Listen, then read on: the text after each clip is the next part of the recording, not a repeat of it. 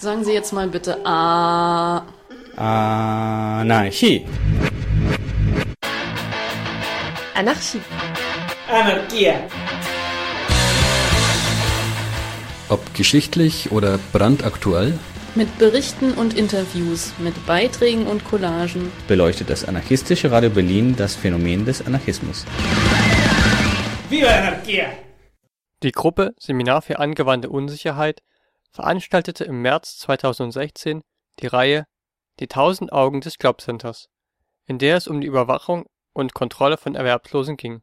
Wir haben die Vorträge mit ihnen zusammen aufgenommen. Du hörst gerade den zweiten Teil der Reihe, in dem das Seminar für angewandte Unsicherheit mit Anna Biselli darüber diskutiert, warum das Jobcenter im Überwachungsdiskurs so wenig auftaucht und wie das geändert werden kann. Ja, hallo, ich begrüße euch alle recht herzlich zu unserer ähm, zweiten Veranstaltung in der Veranstaltungsreihe Die 1000 Augen des Jobcenter, Überwachung und Kontrolle von Erwerbslosen. Und diese Veranstaltung, also ich bin von der SAU, dem Seminar für angewandte Unsicherheit und hier rechts von mir auch. Links äh, von uns ist Anna Biselli, äh, genau, die wir heute als Referentin eingeladen haben. Zu der sage ich gleich nochmal was. Ich wollte nämlich erstmal noch ein paar Worte sagen zu der Veranstaltung heute Abend. Genau, ich hatte gerade schon gesagt, das ist die zweite Veranstaltung in der Veranstaltungsreihe. Und ich würde sagen, heute, das ist so ein bisschen die Kernveranstaltung der ganzen Reihe, weil wir so ein bisschen die zentralen Fragen heute besprechen, die uns als Gruppe auch bewogen haben, die Veranstaltungsreihe zu organisieren. Die erste Frage ist, warum kommt eigentlich das Thema Überwachung, Kontrolle und Disziplinierung von Erwerbslosen im überwachungskritischen Diskurs nur so wenig vor? Und genau, das war tatsächlich so ein bisschen die Frage, von der wir ausgegangen sind, als wir die Veranstaltungsreihe organisiert haben.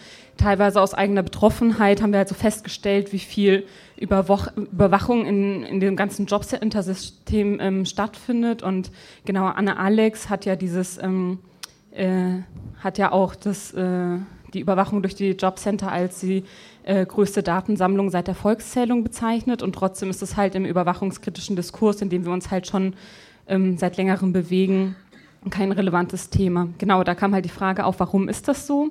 Und die zweite Frage ist so daran anschließend, wie könnte eigentlich ein emanzipatorischer, überwachungskritischer Diskurs aussehen, der halt auch solche Themen wie die Überwachung durch die Jobcenter ähm, behandelt.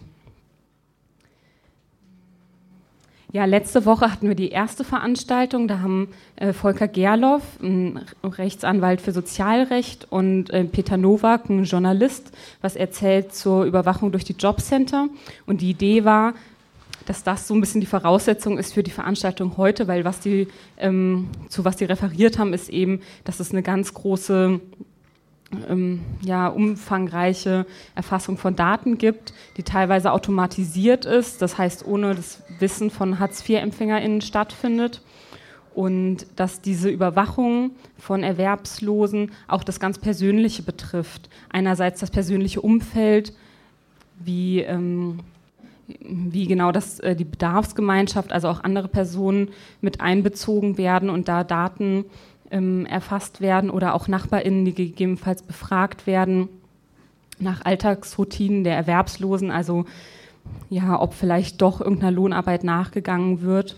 Aber das über, aber die Überwachung betrifft halt auch tatsächlich so die ganze Person. Also es werden charakterliche Stärken und Schwächen analysiert, um eine bessere Vermittlung in den Arbeitsmarkt hinzubekommen, aber eben auch um ja eine Disziplinierung von den Erwerbslosen durchzusetzen.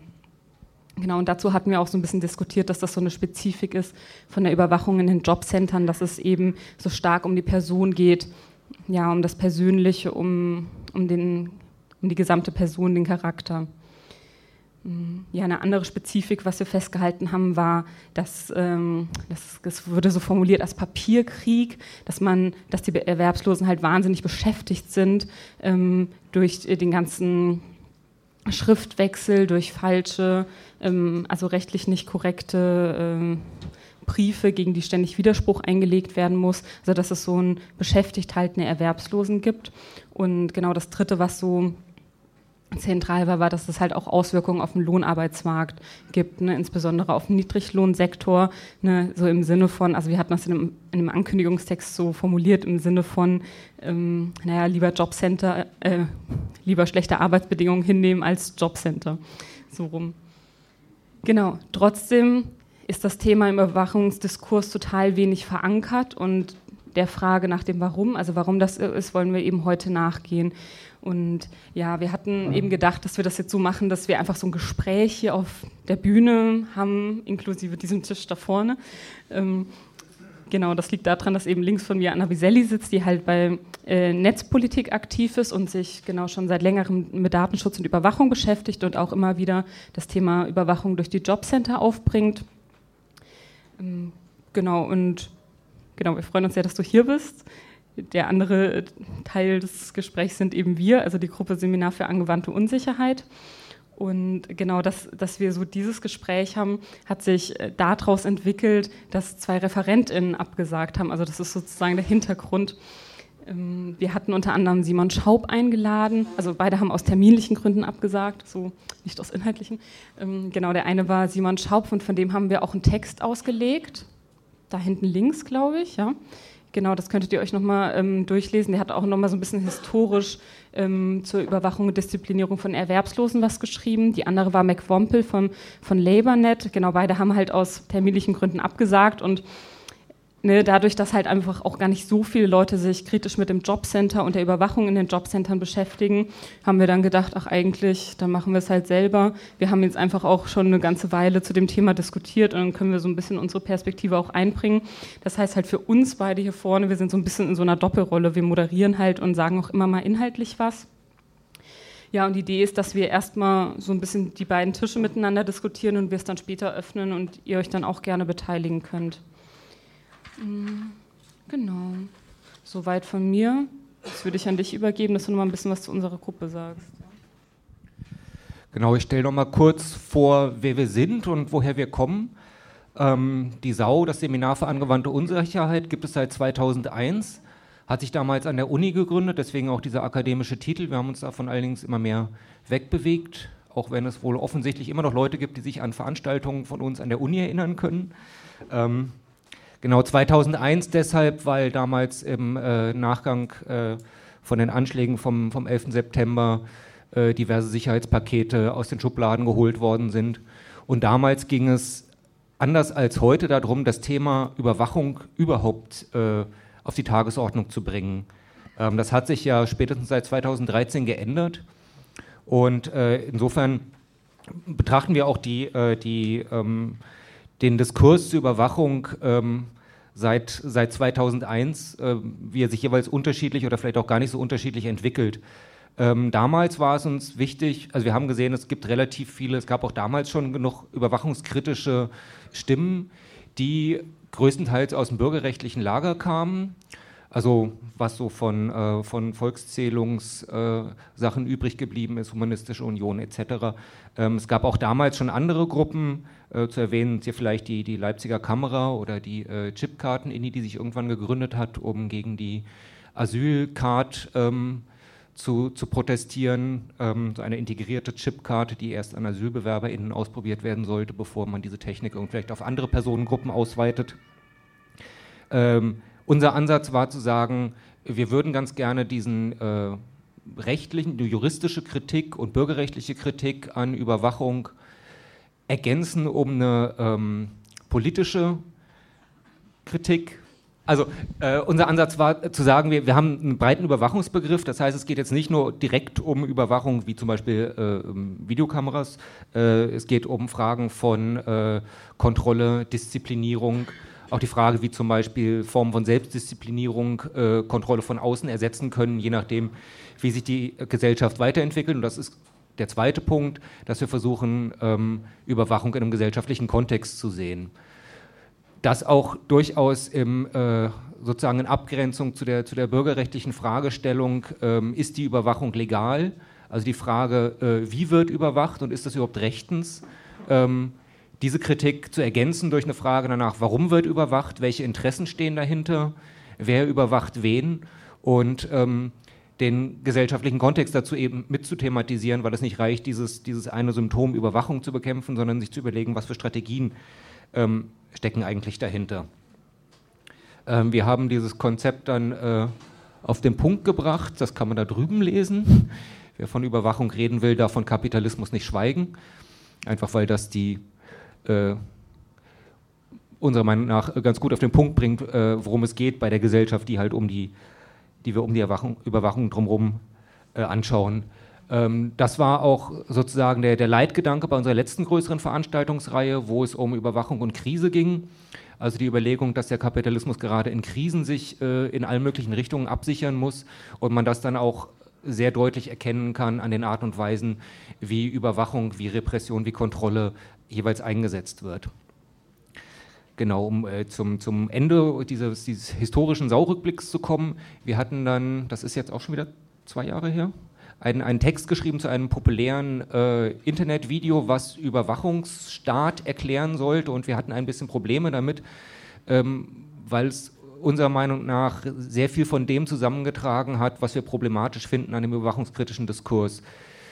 Wenn wir diesen Text jetzt nochmal lesen, fällt uns auch auf, dass er sehr pissig geschrieben ist. Und es waren, glaube ich, auch damals einige Leute erbost darüber, wie wir uns so äh, arrogant über äh, die bestehenden Bemühungen, was zu kritisieren, hinwegsetzen können. Ähm, aber ich glaube, wir haben so ein paar, paar Fragen sozusagen an den überwachungskritischen Diskurs, die wir heute auch nochmal aufgreifen können. Dieser Text zur, äh, zu dem Video liegt übrigens auch da hinten, neben dem Simon Schaub-Text. Äh, die Texte sind ja auch alle online. Dachten nur, wir drucken es mal aus für Leute, die es vielleicht lieber auf Papier lesen ähm, als im Internet. Genau, aber vielleicht erstmal soweit genug zu uns. Kommen wir zu Anna. Und fangen mal mit einer ganz unverfänglichen Frage an. Wie bist du eigentlich zu dem Thema Überwachungskritik gekommen und seit wann bist du dabei? Ähm, ich schalte mich noch mal ganz kurz dazwischen, weil ich vergessen habe, was zu sagen zum Thema Überwachung. Wir wollten nämlich diese Veranstaltung aufzeichnen, dann ähm, genau wisst ihr das alle. Äh, wir würden halt diese Geräte ausschalten äh, nach diesem Gespräch hier oben. Genau, also für die Diskussion werden dann die Geräte ausgestellt werden, wollte ich nur sagen. Für jetzt die Veranstaltung wird das aufgezeichnet. Okay, äh, hört man mich einigermaßen? Ja, mich ist aber in die Hand, glaube ich. Okay. Ja, wie bin ich zu dieser ganzen Überwachungsgeschichte gekommen? Ich habe angefangen, irgendwann Informatik zu studieren und hatte primär so eine ziemliche Begeisterung für diese Technik und habe dann angefangen, mich mit künstlichen Intelligenzen zu beschäftigen und mich gerade so ein bisschen mit Bildverarbeitung zu beschäftigen und bin dann irgendwann für ein Auslandsjahr an einer japanischen Universität gelandet und habe da furchtbar spannende Sachen gemacht. Das heißt, es ging darum, irgendwie Bilderkennungsalgorithmen zu programmieren, bei denen es darum ging, ist ein Verhalten normal oder nicht? Oder gibt es irgendwas Abweichendes? Das heißt, irgendwie quasi Dinge zu kategorisieren und automatisch zuzuordnen.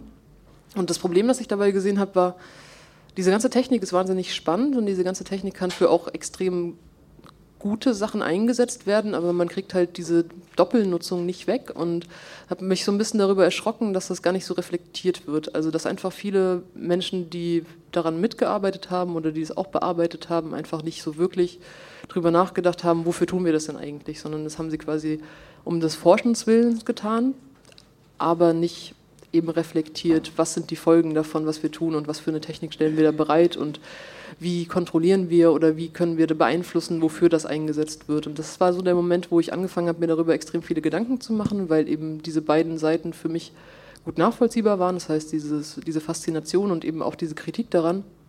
Und habe dann, als ich mehr oder weniger zurück in Deutschland war, angefangen, mich eben näher damit zu beschäftigen, wie können wir das Thema Überwachung auch gerade bei den Menschen, die die Technik dafür bauen, irgendwie ins Bewusstsein rufen, weil gerade wenn man sich überlegt, damals an der Hochschule, an der ich studiert habe, gab es einfach massiv Werbung von Firmen, die Überwachungssoftware hergestellt haben, eben um Leute anzuwerben. Da gab es Werbung vom BND, um Leute abzuwerben, direkt von der Uni und einfach viele Menschen, die sich da vorher nicht wirklich Gedanken drüber gemacht haben und dann in sowas reinrutschen, obwohl sie vielleicht einfach mal ja eine Notwendigkeit gehabt hätten, das zu reflektieren, aber das hat ihnen einfach niemand nahegebracht und dann angefangen, auch Aktionen zu machen und Infoveranstaltungen für Leute zu machen und dann eben auch ein bisschen aus dieser Technikblase raus in eine breitere Gesellschaft zu gehen und zu sagen, wie können wir Leute darüber aufklären, was passiert, wie können wir Leuten helfen, sich dagegen zu schützen, wie bringen wir ihnen einfache technische Mittel bei wie Verschlüsselung, wie sonst irgendwas, um sich eben ja vor Überwachung zu bewahren.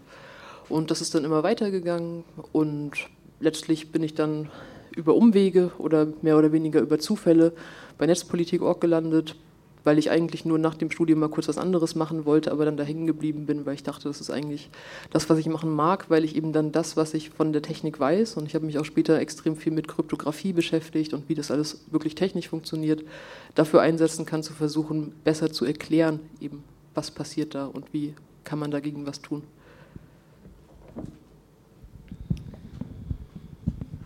Genau, das heißt, das hat sich auch so ein bisschen entwickelt von, äh, bei dir, ne, dass du von der Technik ausgehend dann auch so ein bisschen in breitere Diskurse reingekommen bist.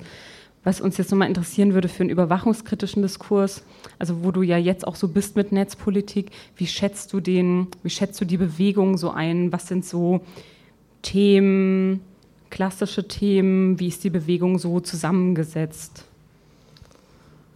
Ich glaube, es ist ein bisschen schwierig, von der überwachungskritischen Bewegung zu reden. Ich meine, klar, jede Bewegung besteht aus extrem vielen Strömungen oder aus extrem vielen Einzelgruppen. Aber was halt schon deutlich ist, ist, dass eben, wie auch schon gesagt hat, viel aus dieser überwachungskritischen Bewegung aus der Bürgerrechtsecke kommt, was auch nicht schlecht ist und was auch, glaube ich, gut ist, um den Diskurs quasi in der breiten Öffentlichkeit nahezubringen, was aber auch dazu führt, dass halt gewisse Themen hinten runterfallen. Das heißt, wie eben zum Beispiel die Überwachung von Erwerbslosen, die einfach kaum diskutiert wird und stattdessen sage ich mal, passiert vieles, was gerade in der überwachungskritischen Bewegung passiert, einfach als Reaktion auf Dinge, die gerade aktuell laufen. Das heißt, wir hatten letztes Jahr eine ewig lange, was heißt ewig lange, eigentlich war sie gar nicht so lange, eine Diskussion über diese ganze Vorratsdatenspeicherungsgeschichte, die wieder eingeführt wurde. Und da geht es eigentlich immer wieder darum, darauf zu reagieren, was gerade, sage ich mal, von der Regierung oder von dem Staat an neuen Gesetzen oder Maßnahmen eingebracht wird, die eben zu mehr Überwachung führen, aber sage ich mal, den Blick über das hinaus ist selten möglich, einfach weil es auch extrem viel ist und weil einfach extrem viel passiert und man sich dann mit den Dingen, die, ich sag mal, an den Rand gedrängt werden, einfach kaum mehr beschäftigen kann und weil die Gruppen teilweise meiner Meinung nach, das ist ein Kritikpunkt, der ich habe, extrem unflexibel sind und einfach durch extrem viele fast bürokratische Prozesse dann Themen verschwinden, die eben nicht unbedingt das Interesse der großen Mehrheit haben, unter anderem auch aus Mangel an persönlicher Betroffenheit und eben aus Mangel an dem Willen, dann darüber hinaus zu gucken und sich damit zu beschäftigen.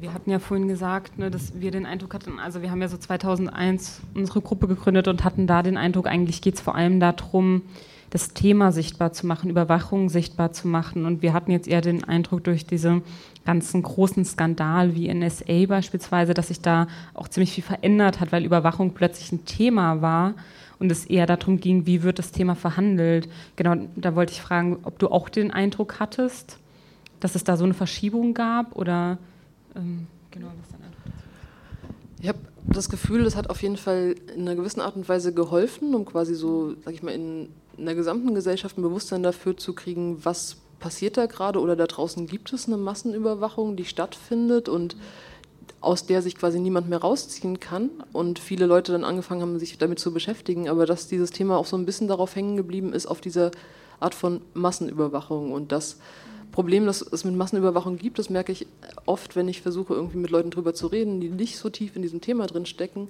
ist, dass es ein extrem abstraktes Thema ist. Das heißt, das ist ein Thema, das niemanden oder fast niemanden direkt betrifft, in dem Sinne, dass die Person eben merkt, dass sie davon betroffen ist. Das heißt, irgendwie, du hast, es tut dir ja nicht weh. Also das heißt, du hast ja irgendwie keine, keine merkbaren Konsequenzen in dem Moment, in dem eine Massenüberwachung stattfindet, weil du einfach nur Teil dieser Masse bist. Und ich glaube, das ist auch ein bisschen ein Problem und das wäre auch wahrscheinlich ein Thema, weshalb man andere Themen mehr in den Vordergrund rücken sollte, obwohl das natürlich gleichermaßen wichtig ist, um eben zu sagen, es gibt Arten von Überwachung, die betreffen Menschen schon jetzt direkt und von denen werden Menschen beeinflusst und nicht nur in diesem abstrakten Bedrohungsgebilde Massen- und Gesamtüberwachung. Und ich glaube, da ist gerade dieses ganze Jobcenter- und Erwerbslosen-Thema ein ganz gutes Thema, weil Menschen, die davon betroffen sind, das ja auch wirklich merken, weil sie in ihrem täglichen Leben eingeschränkt werden und weil sie vielleicht auch merken, wie sie sich anders verhalten. Und ich glaube, das würde auch der Gesamtdiskussion einfach gut tun, zu sehen, was passiert denn ganz konkret, wenn wir das schon merken.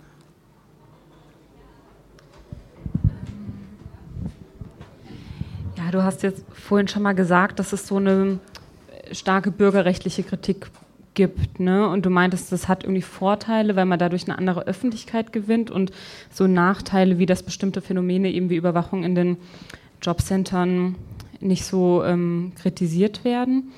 Und genau, wir hatten so gedacht, dass es ähm, so was wie drei Formen an Überwachung gibt. Einmal die drei Formen von Kritik an Überwachung. Einmal das, was du sagst, so mit dieser bürgerrechtlichen Kritik.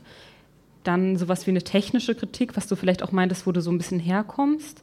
Ähm, ne, dass dann eher so kritisiert wird wie, ähm, ja, irgendwie zum Beispiel der neue Personalausweis ist hackbar, dass das eher die Kritik ist und ähm, nicht ja, ein gesellschaftlicher Zusammenhang kritisiert wird. Ja, und dann genau als drittes halt, ähm, äh, also bürgerrechtliche, dann eine technische und so eine juristische Kritik. Das hatten wir auch letzte Woche bei der Veranstaltung zu Jobcentern so ein bisschen, wo es dann eher darum ging, wie kann man da auf rechtlicher Ebene gegen vorgehen und dann halt auch der Blick dafür verloren wird, ähm, verloren geht äh, ja, was eigentlich die grundsätzliche politische Kritik daran ist. Genau, und dazu wollte ich nochmal fragen, wie du diese verschiedenen Formen der Kritik so im Verhältnis siehst in, ja, in den Zusammenhängen, in, du dich, in denen du dich bewegst, bei Netzpolitik beispielsweise. Ich glaube, sag ich mal so, der Bereich, der mir eben am nächsten ist, ist eben die technische Kritik. Ja. Und ich finde das extrem notwendig, aber ich finde es nicht immer ausreichend. Ich glaube, vieles von dem, was ich an der technischen Seite mag oder an Menschen, die auch auf technischer Seite an Überwachung, also an Gegenüberwachung, also an Maßnahmen gegen Überwachung arbeiten, ist eben, dass es meistens sehr direkt ist und das ist eine Sache, die sehr gut ist. Das heißt, es ist eine Sache, die Menschen direkt schützt und die aber immer auf diese Art und Weise der Selbstverteidigung abzielt. Das heißt, wir müssen uns gegen etwas verteidigen, was quasi politisch falsch läuft. Und das kann nicht alles sein und dementsprechend ist es eben wichtig, mehr Verbindungen zu schaffen und zu sagen, ja, wir entwickeln diese Maßnahmen, ja, diese Maßnahmen sind extrem wichtig, eben um Menschen gerade zu schützen, aber es darf nicht auf dieser Ebene hängen bleiben und wir brauchen einen gesamten politischen Diskurs, dass eben diese Überwachung gar nicht stattfinden dürfte und wo die Grenzen dieser Überwachung sind. Und da ist es eben auch wichtig, einen, ja wirklich einen juristischen Diskurs zu führen, weil in meiner, sag ich mal, ich bin keine Juristin, ich habe da selbst von selbst viel zu wenig Ahnung, aber es gibt eben Menschen, die da wirklich schauen, was steht denn in diesem Gesetz, das uns da gegeben wurde und dass eben viele, auch wenn man die Gesetze kritisieren kann, dass eben viele dieser Sachen, die heute passieren, jetzt schon gesetzeswidrig sind und dass es dann irgendwie auch eine Möglichkeit ist, darauf hinzuweisen und dass es quasi nicht eine Idealvorstellung ist, die eigentlich vielleicht nicht unbedingt durchsetzbar ist, sondern dass es eine Vorstellung ist, die vielleicht eigentlich schon möglich sein müsste, wenn man dagegen vorgeht. Und ich glaube, dass einfach viele Gruppen oder viele Teilgruppen die Fähigkeiten, die sie haben, verbinden müssen, um eben direkter auf Sachen zu reagieren und nicht in so einem abstrakten, wir verteidigen uns jetzt selbst und finden das jetzt alles gerade irgendwie ziemlich doof, was passiert, hängen bleiben.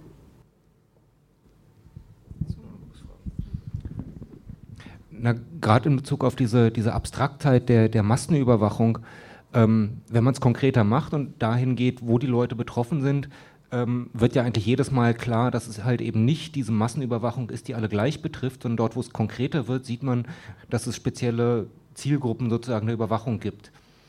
Ähm, Arbeitslose sind ja jetzt nur ein Beispiel, man kann ja auch andere, andere Beispiele sehen, wo man äh, sieht, äh, besonders starke Überwachung oder ein Testfeld für, für neue Techniken. Ähm, ähm, wir hatten schon erwähnt, äh, äh, Asylbewerber, ähm, aber auch zum Beispiel ähm, Fußballfans, die ähm, durch das Drohszenario, es gibt äh, böse Hooligans und deswegen müssen wir Überwachungsmaßnahmen machen. Aber das in, in, diesen ganzen Punkten, wo man ein bisschen konkreter wird und fragt, okay, gegen wen wird das eigentlich angewandt, man ja sieht, ähm, es ist nichts, was alle gleich betrifft. Und es hörte sich eben so ein bisschen an, äh, dass, dass du meintest, die Abstraktheit der Überwachung macht die Thematisierung auch schwer. Aber ähm, hilft es da nicht, die, die, Thematisierung konkreter zu machen und zu schauen, okay, wohin, wohin geht das, wo wird das eingesetzt?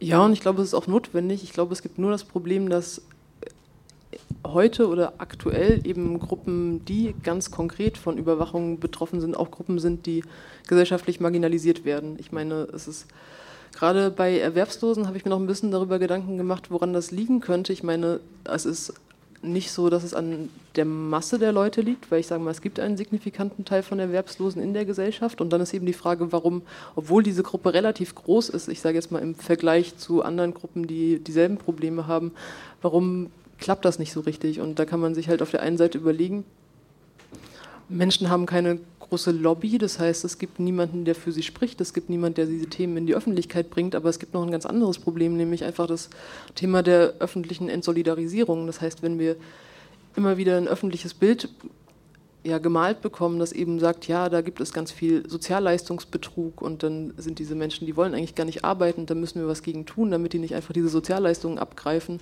ist das auch eine Maßnahme, eben Menschen mundtot zu machen und ihnen dann auch ja, so ein gewisses Schamgefühl einzureden und den Rest der Bevölkerung eben dahingehend zu stimmen, dass diese Menschen ja eigentlich vielleicht diese Rechte oder dieses Recht auf Überwachungsfreiheit gar nicht haben sollten. Und das ist ein riesiges Problem und dementsprechend müssen wir, glaube ich, auf viel mehr Gruppen aufmerksam machen, die davon betroffen sind. Ich meine, du hast die AsylbewerberInnen angesprochen, bei denen eben auch intensiv Dinge geprobt werden. Ich habe mal in einer anderen Recherche mit ganz vielen SexarbeiterInnen geredet, um eben zu schauen, wie sieht das denn da aus, weil das ist auch eine Gruppe, die einfach öffentlich kaum vorkommt und über die wenig diskutiert wird. Und da gibt es eben auch massive Überwachungsmaßnahmen wie eine Registrierungspflicht, sich ständig zu melden, sich bescheinigen zu lassen, dass man zurechnungsfähig ist. Das heißt, es sind wirklich Sachen, die sind krass, wenn man sich das überlegt.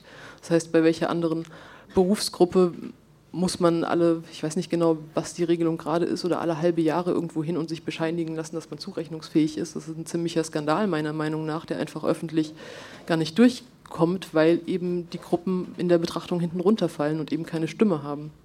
Und da müssten sich auch, glaube ich, Leute, die öffentlich darüber berichten oder eben Journalistinnen, selber mal an die Nase fassen und zu schauen, was passiert denn da gerade noch außer diesem Gesamtüberwachungsdiskurs. Denn der ist natürlich ist der spannend, aber der reicht eben gerade nicht. Wir haben uns dazu auch mal so ein bisschen die Reaktionen auf Netzpolitik angeschaut. Also ich meine, es fing damit an, dass wir uns angeguckt haben, wie sind eigentlich die Reaktionen auf diese Veranstaltungsankündigung hier und wir schon ein bisschen Angst hatten. Ich meine, man braucht schon Mut, um sich in Kommentarspalten vorzuwagen. Aber es ging.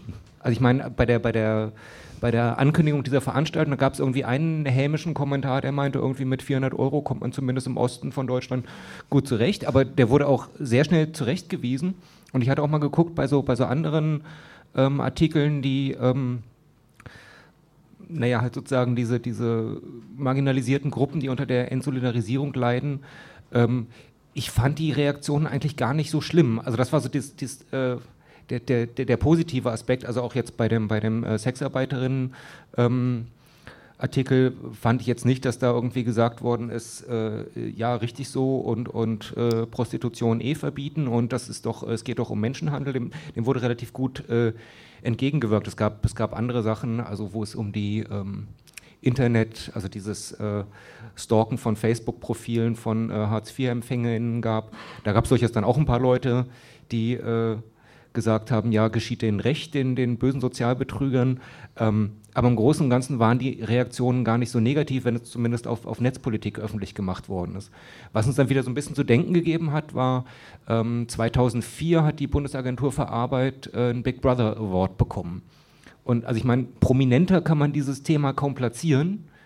Und das war halt vor der, vor der Einführung von Hartz IV. Ähm, es gab damals die Hartz-IV-Proteste. Das ist nicht irgendwie in, den, äh, in Bezug auf Überwachungskritik thematisiert worden. Ähm, es ist dann irgendwie äh, mehr oder weniger verpufft, was, was dann wiederum ja, einen wieder ein bisschen pessimistisch stimmt, was irgendwie das, das Unterbringen dieses Themas anbelangt, selbst wenn es mal wirklich an einer, einer prominenten Stelle platziert wird und eigentlich gesagt wird, passt mal auf, hier ist ein Problem, ähm, hier muss was getan werden, aber ähm, es verpufft. Ich will noch mal ganz kurz was zu den Kommentaren sagen. Ja. Ich meine, ja, gerade die Kommentare zu der Veranstaltung selber haben mich auch überrascht oder positiv überrascht. Oder vor allem hat es mich überrascht, dass so viele Leute den Artikel gelesen haben. Ich meine, ich sehe ja ungefähr, wie Artikel gelesen werden. Und dann war das irgendwie doch irgendwie wesentlich mehr, als ich am Anfang erwartet hatte, dass das Thema einfach schon viele Leute, zumindest von den Menschen, die eben unsere Seite lesen, interessiert. Aber gerade bei dem SexarbeiterInnen-Artikel, den ich damals gemacht hatte, muss ich halt auch sagen, dass wir viele Kommentare gelöscht haben. Das heißt, ja, das heißt, wir löschen wenig, so wenig wie möglich, aber eben Sachen, die wirklich persönlich angreifend sind werden einfach gelöscht, weil ich will nicht, dass da irgendwelche, sage ich mal, irgendwelche sexistische Kackscheiße steht oder irgendwas anderes. Das kommt dann einfach weg. Und es gibt natürlich auch immer Reaktionen, die nicht in den Kommentarfeldern stehen. Es gibt einfach Reaktionen, die kriege ich persönlich. Es gibt Reaktionen, die werden mir per Mail geschickt. Die sind auch nicht immer so nett. Aber ich glaube, in der Gesamtheit war ich damit eigentlich ganz glücklich, weil vor allem bin ich meistens relativ zufrieden, wenn Leute aus den betroffenen Gruppen selber mir ein Feedback geben und sagen eben, wie sie das finden oder wie sie das dargestellt finden, weil ich in vielen Diskursen natürlich gerade, ich meine, ich habe eine Lohnarbeit gerade und deshalb ist es immer ein bisschen schwierig, darüber zu schreiben, weil ich ja immer so eine Außenperspektive haben muss und weil ich die auch nicht einfach so loswerde. Oder gerade auch bei den SexarbeiterInnen, mit denen ich geredet habe, war es eben auch schwierig, weil ich die persönliche Betroffenheit nicht kenne. Und dementsprechend mich darauf verlassen muss, was die Leute mir sagen oder auch wie die Leute das mir gegenüber darstellen. Und dann immer so ein, wenn ich sowas veröffentliche, immer so ein gewisses ungutes Gefühl dabei habe, so habe ich das jetzt richtig dargestellt, fühlen die Leute sich jetzt quasi richtig zitiert oder verstanden, weil ich einfach das persönlich nicht so gut einschätzen kann und freue mich dann eben immer, wenn eine Rückmeldung kommt, dass Menschen eben das Gefühl haben, das war in Ordnung und das ist ein einigermaßen realistisches und ausgeglichenes Bild von dem, was sie tun oder was sie betrifft und dementsprechend war ich da eigentlich ganz froh drum. Und das hat in den beiden Sachen eigentlich ziemlich gut geklappt. Genau. Was war deine zweite Frage? Du hattest Big Brother Award. Okay, ja. Genau, ich habe ja, hab mir auch nochmal angeschaut, was für, sage ich mal, Jobcenter oder Arbeitsamtsskandale so aufkamen in den Medien. Ich habe im Vorfeld der Veranstaltung nochmal geschaut und es war wirklich wenig. Also es war echt, das war eigentlich vor drei Jahren oder vor zwei Jahren war das eine Sache, dass ähm, die Bundesagentur für Arbeit so ein Programm Programm ausgeschrieben hat, dieses X-Spider-Programm, das irgendwie benutzt werden sollte, um zum Beispiel auf Online-Verkaufsplattformen nachzuvollziehen, ob Erwerbslose in großem Stil Dinge verkaufen und damit eine Art Nebenerwerb aufmachen, der nicht zulässig ist. Und das war ein Programm, das ursprünglich mal für Steuerhinterziehung gedacht war, soweit ich informiert bin. Und das kam ein bisschen durch die Medien, aber das ist dann, glaube ich, relativ schnell wieder verpufft, weil einfach klar wurde, dieses Programm ist ziemlich nutzlos und aber dann der Diskurs irgendwie an der Stelle stehen geblieben ist und nicht, sich nicht darauf konzentriert hat, dass es eigentlich das eigentliche Problem ist, dass sowas gemacht wird und nicht das Problem dadurch gelöst ist, dass Leute oder die Software in dem Moment zu unfähig ist, um das zu tun. Das heißt, das ist immer wieder eine Sache, wenn wir sehen, es gibt gerade keine konkreten Effekte, deshalb ist es vielleicht nicht so schlimm in der öffentlichen Wahrnehmung, aber alleine, dass sowas geplant wird und dass man versucht, solche Kapazitäten auszubauen, eigentlich ein riesiges Problem ist. Und die zweite Sache war dann eben, dass man versucht hat oder dass man plant, eben soziale Netzwerke zu durchsuchen, um zu schauen, was Leute so machen. Und dass es dann auch so eine Diskrepanz gab zwischen den MitarbeiterInnen der Agentur für Arbeit, die sowas mehr oder weniger verboten bekommen, weil soziale Netzwerke und so Seiten auf ihren Rechnern gesperrt sind und gerade den MitarbeiterInnen in den Jobcentern, bei denen das eben funktioniert und wo das auch schon gemacht wurde und wo man sich dann auf Jobcenter-Seite auch nicht deutlich davon distanziert hat, sondern eher versucht hat, so eine entschuldigende Haltung anzunehmen, um zu sagen, ja, das machen wir ja nur, wenn es einen begründeten Verdacht gibt. Und ansonsten kam dieses Thema einfach nicht auf. Und ein Thema, das man vielleicht ansatzweise damit vergleichen kann, was vor ein paar Jahren irgendwie ein bisschen größer durch die Medien zumindest ging, ist dieser Lidl-Skandal, dass eben bei den MitarbeiterInnen im Lidl-Konzern eben massiv Videoüberwachung durchgeführt wurde und dass das vielleicht ein Diskurs war, der mehr, mehr Menschen erreicht hat, eben weil er auch auf die Gruppe der Erwerbstätigen eben ging und mit dem sich, über den sich einfach viele Menschen aufgeregt haben, was eben auch zeigt, dass es vielleicht einfach ein bisschen kurzsichtig ist, aber im Endeffekt das Ziel dieser Überwachung sowohl, sag ich mal, der Videoüberwachung von ArbeitnehmerInnen als auch der generellen Überwachung von Erwerbslosen dasselbe ist, nämlich im Endeffekt einfach eine, ja, eine Konditionierung der Menschen oder die Anpassung des Verhaltens, das im Endeffekt auf das gleiche Ziel, nämlich auf das bessere Funktionieren in dieser Gesellschaft hinwirkt. Also das bessere Funktionieren, was äh, gerade so Meinung ist, was besseres Funktionieren sein soll. Ich würde mal daran anschließen, weil du gesagt hast, also das fand ich wichtig, dass du sagst, es geht ähm, nicht, es wird halt nicht kritisiert, dass das überhaupt passiert. Ne? Und ich fand das ähm, auch zum Beispiel was, was bei diesem Big Brother Award nicht so viel vorgekommen ist. Also ich hatte heute nochmal diese Laudatio dann gelesen, ähm, ja, die dann gehalten wurde, um halt zu begründen, warum äh, die Bundesagentur für Arbeit halt diesen Big Brother Award bekommt. Und die haben das halt ja auf so einer stark juristischen Ebene argumentiert. Die haben halt gesagt, das ist mit Datenschutzrichtlinien nicht vereinbar. Also es ging konkret um die Fragebögen, die ausgefüllt werden sollten. Und damit haben sie sicher recht. Oder damit haben sie recht. Aber äh, dadurch entsteht natürlich so, so eher die Frage nach dem Wie der Überwachung. Also ähm, dass, dass nur kritisiert wird, wie überwacht wird und nicht grundsätzlich, dass überwacht wird. Ne? Und das war auch so eine Perspektive, die wir immer versucht haben einzunehmen, zu sagen, es geht nicht nur darum, wie überwacht wird, sondern grundsätzlich in Frage zu stellen, dass überwacht wird und, und dafür sich anzugucken, warum überwacht wird und sich die Gründe anzugucken, warum überhaupt so eine Überwachung notwendig ist. Und gerade bei ähm, Erwerbslosen ne, hat ja auch äh, genau das so historische Zusammenhänge, dass man sagt, diese äh, mit dem Kapitalismus ist überhaupt erst die Notwendigkeit aufgekommen, Leute zum Lohnarbeiten zu disziplinieren. Ne? Also dass es dann anfing, im Beginn des 17. Jahrhunderts, dass Leute in Arbeitshäuser gesteckt wurden, um tatsächlich dazu gezwungen zu werden, zu arbeiten, ne? was tatsächlich eine, so diese konkrete Zwang Komponente hat, aber halt, wo sich dann auch so eine ideologische Komponente rausgebildet hat, dass es dann so eine protestantische Arbeitsethik gab, wo man sagt, bis ähm, zum Mittelalter gab es eher, wurde halt Arbeit eher als so eine Strafe verstanden und das wie heute Arbeit verstanden wird als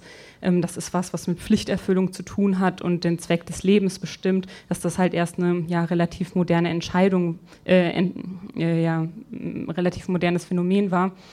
Ähm, genau, und dass man deswegen, also genau dieses Argument mit dem, wenn man Überwachung thematisieren will, muss man über Kapitalismus sprechen, weil halt die Überwachung, wie wir sie heute kennen, halt eine bestimmte Funktion hat, nämlich äh, ja, die Leute in einem kapitalistischen System an ihre jeweiligen Stellen festzusetzen. Ich glaube, was man. Oder wollt ihr? Okay. Nein, nicht zu den gefährlichen Klassen oder so. Später. Ich glaube, was auch ganz spannend ist, ist sich mal zu überlegen, was ist denn so die Herkunft von Überwachung oder wozu dient Überwachung oder diente Überwachung eigentlich? Und da ging es ja ganz viel um Bestrafung oder darum, irgendwie quasi strafbares Verhalten zu unterbinden. Ich meine, wahrscheinlich kennen die meisten irgendwie diese ganze Panoptikum-Geschichte, dass man quasi in einem Gefängnis, das aufgebaut ist und die Gefangenen eben nicht sehen, ob sie gerade beobachtet werden, aber der Beobachter oder die Beobachterin eben theoretisch alle auf einmal sehen könnte oder das aber nicht klar gemacht wird. Und da ging es eben erstmal darum, quasi so eine Art als strafbar definiertes Verhalten zu unterbinden, was sich aber dann im Endeffekt ausgeweitet hat. Und dann hatten wir, ich meine, es gibt ja immer wieder diese unsägliche Rede von Freiheit gegen Sicherheit. Und darauf darf es eben auch nicht reduziert werden. Ich glaube, das sehen wir gerade an, auch an diesem erwerbslosen Beispiel, dass es eben nicht mehr um eine Art von Sicherung von Sicherheit geht durch Überwachung, weil eben Sicherheit in dem Kontext überhaupt kein Thema ist, sondern es geht einfach um die Anpassung von Verhalten. Es geht darum, dass Menschen irgendwie in dieser Gesellschaft besser für diese Gesellschaft oder für diese Verwertungsgesellschaft im Endeffekt funktionieren. Das finde ich eigentlich einen ganz spannenden Aspekt, dass man es daran sehr, sehr deutlich sieht, dass es nicht um die Sicherung von irgendwas gibt und dass halt diese vermeintliche Sicherheit auch extrem zu kurz verstanden wird und immer wieder in diesen blöden Gegensatz zur Freiheit gebracht wird, obwohl ich meiner Meinung nach das nicht unbedingt getan werden darf, weil es einfach viel zu kurz greift und eben diesen Gegensatz künstlich aufbaut. Und dann eben Sicherheiten wie eine Lebenssicherheit von Personen und eine soziale Sicherheit von Personen einfach komplett außer Acht gelassen wird und dagegen ausgespielt. Das würde ich sogar noch etwas stärker formulieren, weil ich glaube, dass gerade Erwerbslose als Sicherheitsproblem wahrgenommen werden. Also ich glaube, dass es da auch, also da gibt es historisch sehr lange Traditionen von Kriminalisierung von nicht, also von Erwerbs also arbeitsfähigen Erwerbslosen. Ähm, ich vermute mal, dass Anna Alex da vielleicht auch bei der vierten Veranstaltung äh, von uns auch mehr zu erzählen kann. Ähm, und wo so diese Kopplung von sozial schädlichem oder moralisch unmoralischem Verhalten, weil es ist nicht, also es gilt als unmoralisch, wenn man arbeitsfähig ist, nicht zu arbeiten. Und das wiederum ist ein Sicherheitsproblem. Also für die Gesellschaft, weil das einfach Unordnung reinbringt. Und ich glaube, daher kommt auch dieses starke Bild im öffentlichen Diskurs, sozusagen, die alle erstmal potenziell als leistungsmissbrauchende Leute darzustellen. Was auch in, dem Hinsicht, in der Hinsicht ganz spannend ist, wenn man sich mal die Kategorien anguckt. Ich meine, wenn Erwerbslose die werden ja, es gibt ja sozusagen diese Profile, die angelegt werden. Das heißt, dieses Profiling, das gemacht wird. Und das sieht man auch ganz gut, wenn man sich da mal die Kategorien anschaut, in die Leute eingeordnet werden. Ich habe die nicht mehr alle im Kopf, aber ich weiß irgendwie zwei der Kategorien. Die eine Kategorie war Motivation, das heißt irgendwie, bist du ein potenziell arbeitswilliger Mensch oder bist du ein. Und die zweite Kategorie war eben Leistung. Und das einfach Leute in solche Kategorien einzuteilen, zeigt eigentlich schon ganz gut, was man damit erreichen will, nämlich irgendwie zu gucken, so wie kriegen wir die Leute wieder dazu, Leistung zu bringen oder wie kriegen wir die Leute dazu, Motivation für diese Arbeit zu bringen und das ja, ich, das, was du mit Unordnung beschreibst, im Endeffekt, dass Leute eben nicht unbedingt diese Unordnung in die Gesellschaft bringen sollen. Aber ich würde das trotzdem ein bisschen abgrenzen von diesem Sicherheitsbegriff, weil der Sicherheitsbegriff meiner Meinung nach ein bisschen dazu missbraucht wird, Leuten irgendwie ein Bild von Unsicherheit zu zeichnen. Und das, deshalb ist einfach auch ganz oft als Sicherheit geframed wird, um das eben deutlicher zu machen, als wenn man jetzt sagt Unordnung. Ich glaube, vor Unordnung, mit Unordnung kannst du Menschen nicht so sehr Angst machen oder Menschen nicht so dazu bringen, das eben zu akzeptieren oder sich dem einfach so mehr oder weniger zu unterwerfen. Na, bei der, bei der Frage der, der Sicherheit, ähm, also du hattest es ja schon erwähnt, es geht zum Beispiel nicht um, um äh, soziale Sicherheit oder, oder Absicherung von Lebensverhältnissen äh, ähm, oder sowas, sondern es geht um einen, um einen kriminalistischen Begriff von Sicherheit. Also sozusagen die, die Aussage, die Sicherheit davor, Opfer eines äh, Verbrechens zu werden. Ähm, ein Problem, was äh, oder eine Entwicklung, die sich, die sich parallel dazu entwickelt, ist ja, dass ähm, bestimmte Probleme, die man vielleicht früher als soziale Probleme definiert hätte, als Sicherheitsprobleme umdefiniert werden. Also was ja auch nochmal mit, mit diesem Kontext Kriminalisierung von Armut zusammenhängt. Also äh, wenn ich sage, okay, bei Sicherheit geht es um Verbrechensbekämpfung und äh, dann ist es auf einmal ein Verbrechen, an irgendwelchen öffentlichen Plätzen ähm, Alkohol zu trinken, wenn man das verbietet, was im Endeffekt ja einfach nur wo es nur darum geht, äh, wir wollen das Verhalten einer bestimmten Gruppe, die sich dort den öffentlichen Raum nimmt, ähm, kriminalisieren. Und das äh, sieht man ja auch relativ deutlich bei den, äh, bei den Hartz-IV-EmpfängerInnen, wenn man schaut, wofür Sanktionen verwendet werden. Also Sanktionen, die ja voraussetzen, es gibt irgendein sanktionierbares Verhalten, was vorher stattgefunden hat. Und wenn dann halt schon allein das Verpassen eines Termins kriminalisiert wird, im Grunde genommen, weil es dafür eine Sanktion gibt. Ich meine, das Ganze wird jetzt nochmal juristisch verhandelt, aber das, äh, wo man sieht, okay, diese, dieser, dieser Sicherheitsbegriff, äh, da wird sehr viel mitgemacht, auch gerade in Bezug auf Überwachung von, von Arbeitslosen. Und ich glaube auch, dass, dass in, in gewissen Bereichen, ich weiß nicht, wie gut das funktioniert bei den Arbeitslosen, dass sich Leute tatsächlich von Arbeitslosen bedroht fühlen. Ich glaube, dass sich auch zum Beispiel Leute nicht unbedingt von Leuten, die umsonst öffentlichen Nahverkehr äh, benutzen, bedroht fühlen, auch wenn die Leute dann im, Rahmen, im Namen der Sicherheit äh, massenhaft ins Gefängnis wandern. Ähm, aber dass es in anderen Bereichen durchaus funktioniert, dass die, diese Kriminalisierung von, von Armut durchaus auch äh, das Potenzial hat, bei Leuten Bedrohungsängste zu, zu wecken, wenn sie Armut sehen, also wenn sie zum Beispiel sichtbar ist im, im öffentlichen Raum. Aber das zeigt vielleicht auch ganz gut, wie das eine Wechselwirkung gibt, nämlich indem du Sachen sanktionierst oder kriminalisierst, machst du sie ja irgendwie zu einem offiziell falschen Verhalten. Das heißt, eigentlich ist ja nicht mal unbedingt die Sache falsch, sondern dass du sie quasi als falsch definierst oder als Fehlverhalten definierst. Und das ist vielleicht auch ein größeres Problem dabei, irgendwie diese ganze Überwachungsdebatte irgendwie konkret herunterzubrechen, weil ich sag mal, wenn wir uns diesen ganzen Begriff von Privatsphäre angucken, dann haben wir am Anfang war dieser Begriff nicht viel mehr als das Recht allein gelassen zu werden, das heißt als das Recht irgendwie unbeobachtet zu werden und es war eben lange irgendwie eine sehr private Sache. Das heißt Privatsphäre war was im Privaten und Privatsphäre war was, was die Leute eben haben sollten, die sich nichts zu Schulden kommen lassen, was auch immer das eben ist. Also es ist irgendwie ein Begriff, der sehr stark geprägt hat und das da eigentlich gleich mitschwingt, dass ja die Leute, die die sich vielleicht was zu Schulden kommen lassen, wer auch immer die Definitionsmacht eben darüber hat, was das ist, dass die eben vielleicht überwacht werden dürfen. Und ich glaube, davon muss man weg, um eben zu schauen, das ist kein Selbstzweck und es kann nicht einfach jemand definieren, was quasi ein gutes Verhalten und ein schlechtes Verhalten ist, das überwacht werden darf, weil dann eben einfach ganz viele Türen und Toren geöffnet sind, eben diese Definition extrem aufzuweiten, was ja auch passiert, wie du gesagt hast, dass einfach Dinge als kriminelles Verhalten irgendwie festgelegt werden und dass eben Privatsphäre nichts Privates ist, sondern im Endeffekt was Politisches ist, wo es eben um viel mehr geht, als irgendwie das Recht darauf, irgendwo unbeobachtet zu sein, wenn man sich nichts vorzuwerfen hat oder wenn Leute jetzt zum Beispiel sagen, naja, aber ich habe doch nichts zu verbergen. Also dieser Satz, den man irgendwie ständig immer wieder hört, dann geht es eben nicht darum, sondern es geht um das Prinzip der Überwachung und die Gründe, aus denen Überwachung vorgenommen wird, dass eben Leute sich so angepasst verhalten.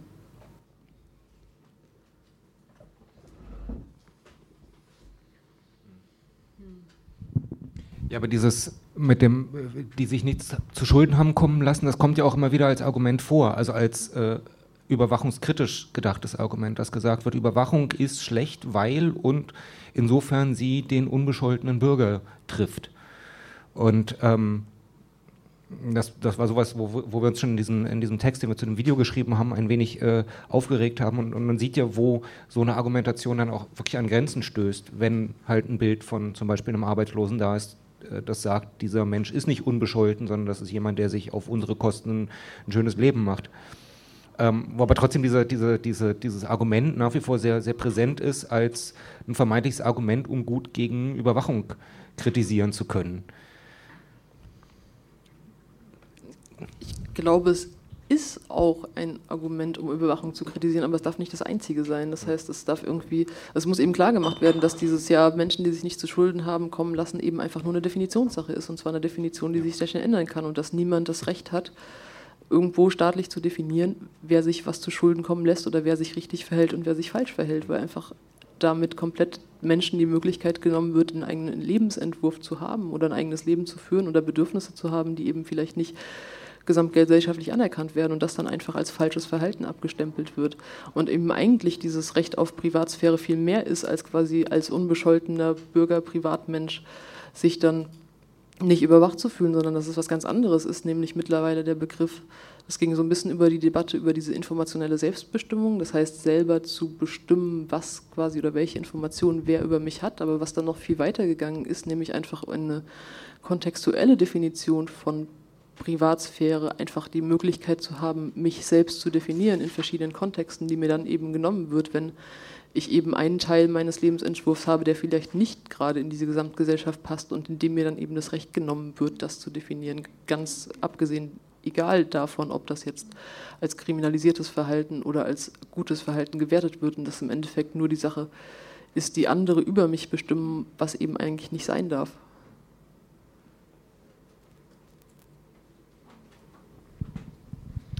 Ich hatte vorhin gedacht, ne, wir hatten ja so diese Frage, warum kommt das Thema Überwachung durch die Jobcenter eigentlich nur so wenig im Diskurs vor? Und da dachte ich, na, einerseits hast du gesagt, dass es schon auch ähm, an einer fehlenden eigenen Betroffenheit liegt. Also so hatte ich es verstanden, dass viele, die so in dem Diskurs aktiv sind, ähm, selber nicht von Jobcenter betroffen sind. Dann meintest du sowas, dass, ne, dass es halt eine Stigmatisierung gibt. Es geht, gibt ein grundsätzliches Problem, Überwachung von marginalisierten Gruppen zu problematisieren, ähm, genau auch in dieser historischen Kontinuität. Und jetzt dachte ich ähm, gerade noch, ob es nicht tatsächlich auch ein Problem ist von der Form der Thematisierung. Ne? Also wenn es halt sowas gibt wie eine juristische Kritik, ähm, genau, wo man dann halt nicht über das Wie hinauskommt zum Das oder zum Warum. Ähm, und was du jetzt gerade nochmal meintest mit dieser äh, Figur, dass man dann sagt, ne, es, Überwachung ist halt nur legitim oder ist halt nur nicht legitim, wenn, ähm, wenn es Leute trifft, die nichts zu verbergen haben. Das ne, widerspricht sich ja so ein bisschen mit diesem, ne, es gibt eine Stigmatisierung, äh, Stigmatisierung von marginalisierten Gruppen, wo es ja eben, was ja auch mit so einer Kriminalisierung zusammenhängt, also dass es irgendwie an der Form der Kritik liegt, die es gibt in einer überwachungskritischen Community, ne, auch wenn die irgendwie heterogen ist, die halt verhindert, dass man sowas wie Jobcenter thematisieren kann.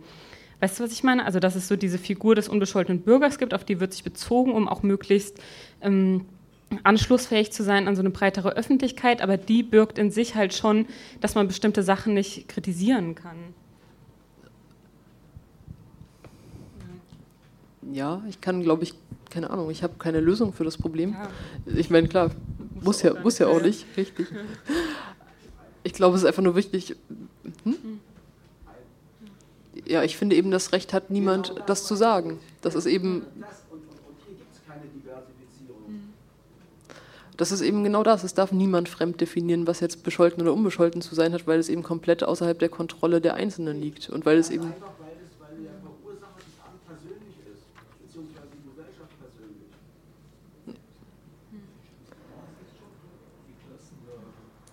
Und ich glaube, es ist einfach ja, ich sag mal, in meiner Rolle, sage ich mal, als schreibende Person einfach wichtig, dass auch andere erkennen oder andere JournalistInnen, die vielleicht die Möglichkeit hätten, so ein Thema irgendwo auf eine Tagesordnung zu setzen, sage ich mal, in einer breiten bürgerlichen Gesellschaft, das einfach auch tun und darüber, ich sag nicht neutral, aber auf eine Art und Weise zu berichten, dass es zugänglich ist und dass es eben nicht gleich damit einhergeht, dass eben Erwerbslose in der Bittstellerrolle sind oder irgendwas falsch gemacht haben, in dem Sinn, sonst wären sie ja nicht arbeitslos oder was auch immer in dieser offiziellen Debatte eben immer vorkommt. Das heißt, irgendwie gerade ohne diese ganzen blöden Argumente irgendwie aufzubringen und einfach mal wirklich darüber zu berichten, wo führt diese Überwachung überhaupt hin, was sind die Ursachen von dieser Überwachung und warum hat das eigentlich gar nicht so viel damit zu tun, wen es trifft, sondern warum ist eigentlich der Mechanismus an sich falsch.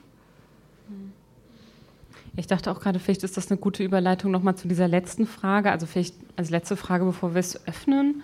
Ähm, weil genau, es gab ja jetzt schon so ein paar Meldungen zu dem, was würdest du denn denken, wie könnte so ein emanzipatorischer Diskurs aussehen, wo halt solche Themen mit verhandelt werden, also der anschlussfähig ist, aber trotzdem es auf den Punkt bringt. Also du meintest jetzt gerade schon, dass andere JournalistInnen das Thema auch thematisieren, möglichst frei von irgendwie so Stereotypisierungen. Wir würden ja sagen, dass es halt wichtig ist, genau diesen gesellschaftlichen Kontext auch immer wieder zu kritisieren. Und da ist halt schon immer die Frage, ne, ja, obwohl das auf jeden Fall richtig ist, wie anschlussfähig das ist oder wie gut man das dann vermitteln kann oder unterbringen kann. Ich glaube, es ist schon einigermaßen anschlussfähig und ich glaube, es ist auch einfach wichtig, dass Betroffene, persönlich Betroffene einfach mit Menschen reden. Das heißt im Prinzip, wenn ich wäre extrem dankbar dafür, wenn Menschen auf mich zukommen und sagen, hier, ich habe diese und diese Erfahrung gemacht und was ist denn da? Und dann kann man eben weiterschauen. Also es ist eben so, das Ding im Endeffekt braucht Mensch eben einen gewissen Input, wenn die persönliche Betroffenheit nicht da ist. Sonst haben einfach viele, sind in ihrem Tagesgeschäft und gucken, was läuft gerade global und was ist da gerade wichtig und verlieren einfach so ein bisschen den Blick dafür. Und ich würde mir einfach wünschen, dass sowohl die Menschen, die darüber berichten oder die das öffentlich machen und eben die Menschen, die betroffen sind und da das Gefühl haben, dass das einfach nicht richtig ist, sich ein bisschen zusammentun und einfach mal austauschen, was ist da gerade eigentlich aktuell und in welchen, ja, in welchen Gruppen gibt es einfach diese Mechanismen von Überwachung außerhalb von dieser gesamtgroßpolitischen Lage mit Gesetzesvorschlägen oder mit Massenüberwachung oder mit diesem und jenem und dass da eben viel mehr Details kommen und viel mehr eben auch Geschichten oder Berichte, die zeigen, wie Menschen das persönlich nahe geht, weil das ist einfach eine Sache, die auch oft fehlt, die mir auch oft fehlt, zu sagen, so, ja, ich kann ganz viel über Überwachung schreiben, ich kann ganz viel abstrakt darüber schreiben, ich habe irgendwie eine gewisse Ahnung, was da gerade technisch und was da quasi rechtlich vielleicht falsch läuft, aber das erreicht immer noch nicht Menschen so direkt, als wenn es wirklich um Menschen geht. Das heißt, wenn es eben weg von dieser ganzen abstrakten Schiene ist, warum ist das alles irgendwie gerade ganz doll doof und vielleicht auch alles ganz doll grundrechtswidrig oder was auch immer, sondern eben dahin geht, wie beeinflusst das oder wie konditioniert das Menschen oder wie bringt das Menschen eben dazu, sich konform zu verhalten. Und da ist eben das Problem schon längst im Endeffekt zu spät und da muss eben die Debatte irgendwo anfangen. Mehr Informationen zur Gruppe und zur Veranstaltungsreihe findet ihr unter unsicherheit.tk.